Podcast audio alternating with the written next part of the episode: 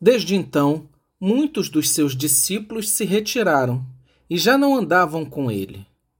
Então, Jesus perguntou aos doze: Quereis vós também retirar-vos? Respondeu-lhe Simão Pedro: Senhor, a quem iríamos nós? Tu tens as palavras da vida eterna, e nós cremos e sabemos que tu és o Santo de Deus. Olá, seja bem-vindo. Eu sou Eurico Girão, membro fundador do Tenda do Senhor.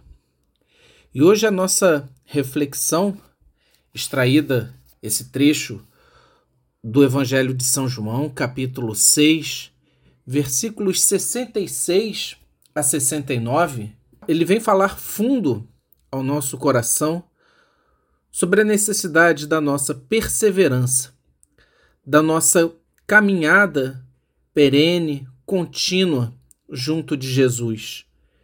Mesmo nos momentos difíceis, mesmo nos momentos agudos, nós precisamos ter a consciência do que estamos optando e fazer conscientemente a nossa escolha, a nossa adesão a continuar caminhando com Jesus porque ele não, não nos prende, não nos aprisiona, mas ao contrário, ele vem para nos dar liberdade.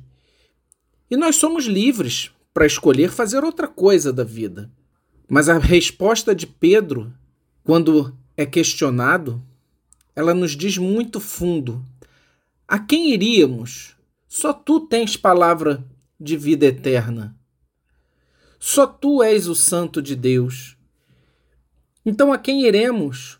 Como vamos preencher de verdade a nossa vida, a não ser encarando os desafios de caminhar com Jesus? Às vezes precisamos fazer escolhas difíceis na nossa vida.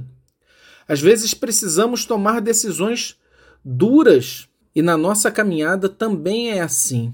Para mantermos a nossa fé, para mantermos a nossa caminhada com Jesus, muitas vezes é necessário adotarmos posturas difíceis, escolhermos muito bem o caminho que estamos seguindo e, por vezes, abandonar coisas que nos parecem agradáveis. Precisamos ser maduros para responder como Pedro: A quem iríamos, Senhor? A quem iremos? E continuar perseverando na nossa caminhada. Qual a minha escolha? Qual a sua escolha? Nos momentos difíceis, nos momentos até mesmo de dor, de angústia e de sofrimento, precisamos manter a nossa cabeça e o nosso coração no lugar e não nos deixarmos levar pelas paixões e prazeres passageiros. Lembre-se, somente Jesus tem as palavras de vida eterna. Fiquem com Deus.